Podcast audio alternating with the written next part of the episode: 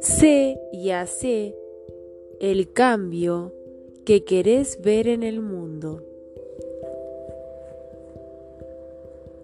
El pensamiento este es que ahora todos queremos que las cosas cambien de alguna forma, en algún sentido, y la forma de lograrlo es haciendo que las cosas pasen. Mi conversación conmigo misma fue, ¿querés ver el cambio? Hacelo. Sigue siendo igual hoy. 2. Sé el tipo de persona que te gustaría conocer. Porque todos tenemos referentes, ídolos, ídolas, ideales de personas.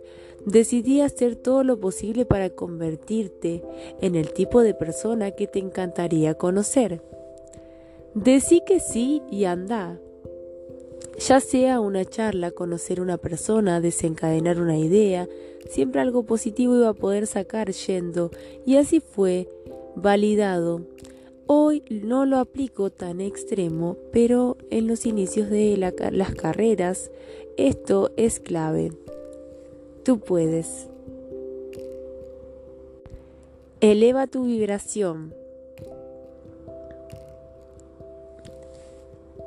Escribiendo, conectando con tu niño interior, practicando algún deporte, escuchando música, meditando, dibujando, descansando, hablando con tu amor, leyendo un libro, agradeciendo, cantando, conectando con la naturaleza.